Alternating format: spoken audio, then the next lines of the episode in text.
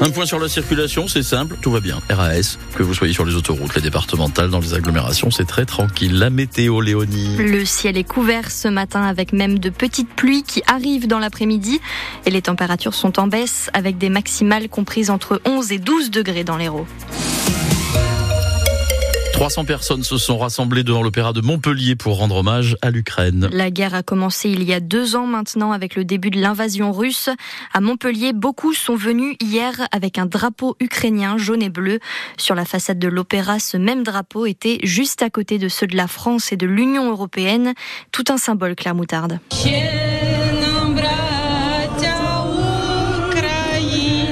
Après l'hymne ukrainien, le ton est donné par Ludmila Zivka, la présidente de SOS Montpellier-Ukraine. Ne vous habituez pas à la guerre en Ukraine. Réveillez-vous, aidez-nous militairement, aidez-nous financièrement parce que vous savez qu'on en a besoin. Corinne n'a aucun lien avec l'Ukraine, mais elle a tenu à être là avec son fils de 20 ans.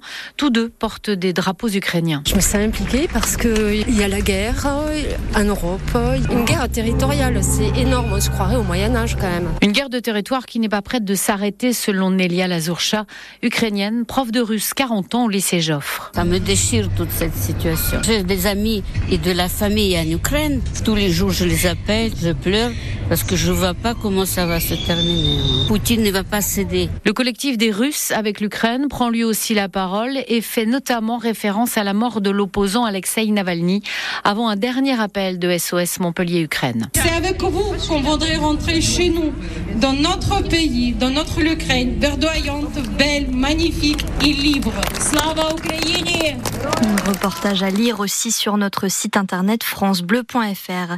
Comme tous les samedis depuis le mois de novembre, des rassemblements étaient organisés hier pour demander un cessez-le-feu au Proche-Orient. 200 personnes se sont réunies devant la préfecture de Montpellier. Une manifestation était aussi organisée à Béziers.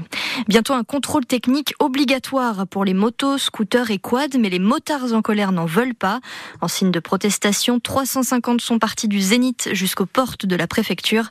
Ils ont garé leur moto juste devant les grilles et ont déposé des packs de lait avec ce message Nous ne sommes pas des vaches à lait. Le contrôle technique pour les deux roues sera petit à petit obligatoire dès la mi-avril et leur coûtera 50 euros. Il a touché le popotin d'oreillette hier. Emmanuel Macron a finalement passé toute la journée au salon de l'agriculture. 13 heures au total, malgré l'ambiance électrique, les tensions et même les violences. Le hall principal a été envahi par des agriculteurs en colère. Les trois heures de débat du matin avec les représentants de la profession n'ont pas suffi à calmer tout le monde. C'est donc dans une sorte de bulle de sécurité que le président a vécu tant bien que mal cette journée d'inauguration, Audrey Tison. Entre les policiers en civil et les CRS en uniforme, ce sont 800 membres des forces de l'ordre qui ont été déployés dans le salon. De quoi tenir à bonne distance le groupe d'agriculteurs en colère qui continuait à huer et à lancer des cris Macron démission. C'est donc dans cette bulle et dans une ambiance cordiale que le président a pu échanger avec des éleveurs et des représentants de la filière pêche.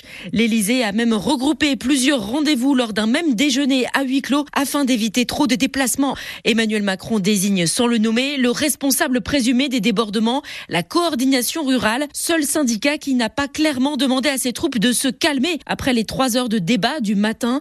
Derrière ce syndicat, le président en est sûr, c'est le Rassemblement national qui attise les colères dans une démarche politicienne. Jordan Bardella appréciera. Le maire de Montpellier, Michael Delafosse, est attendu, lui, après-demain au Salon de l'Agriculture et jeudi matinale spécial sur France Bleu Héros en direct du Salon à Paris. Des impacts de balles retrouvés sur la porte d'un appartement en plein centre-ville de Sète. Vendredi soir, vers 23h, des coups de feu ont été entendus juste à côté du commissariat. Par chance, personne n'est blessé, mais le ou les responsables sont toujours recherchés. Le handball avec Montpellier qui est diminué mais déterminé face au PSG. Le MHB reçoit l'ogre parisien aujourd'hui en championnat. 7 points séparent les deux équipes au classement. Paris est leader, Montpellier troisième derrière Nantes. Ça semble difficile, pour ne pas dire impossible, d'aller chercher la première place, d'autant qu'il manque 5 joueurs majeurs dans l'équipe de Patrice Canaillé. Mais peu importe, le coach veut des joueurs combatifs cet après-midi. Aujourd'hui, il y a deux manières de, de gérer les moments un peu délicats Soit tu passes ton temps à pleurer en te disant ah bah on a des blessés, ah là là. Et là tu peux avoir euh, différents types de scénarios. Hein. Je sais pas moi, pour ceux qui sont croyants, aller à Lourdes et puis prier, ou euh, ceux qui sont moins croyants, euh, aller voir un mage, un magicien ou je sais pas quoi. Ou alors à un moment donné, bah, tu arrêtes de regarder ce que tu as pas, tu regardes ce que tu as et tu fais avec ce que tu as et tu fonces avec ce que tu as. Et j'aimerais que les joueurs soient dans cette attitude-là. Donc ce qui m'intéresse moi, c'est la manière dont on joue le match, dont on joue ses chances à fond. Et avant de penser euh, qu'il te manque le 12e, 13e ou 14e joueur, fais en sorte que les 10 ou les 12 qui sont là, bah, ils soient à leur meilleur niveau pour relever le défi. Quoi. Et qu'on aborde ce match qu'on aborde cette période de, la saison à la fois délicate sportivement, mais délicate par rapport à nos, petits soucis, de manière beaucoup plus positive et en se disant bah, qu'est-ce qu'on a à perdre? Coup d'envoi MHB PSG à 16h à l'Arena Sud de France. En rugby, le MHR enchaîne contre Bayonne. Victoire 28 à 23 hier après-midi pour la 16e journée de top 14. Deux succès d'affilée après l'énorme coup face au Racing le week-end dernier.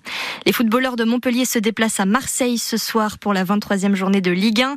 L'entraîneur Michel Derzakarian va retrouver le Montpellierin Jean-Louis Gasset, le nouveau coach de l'OM. Coup d'envoi 20h45, mais on vous donne rendez-vous dès 20h sur France Bleu avec Bertrand Queneut et Benjamin Psaume pour l'avant-match.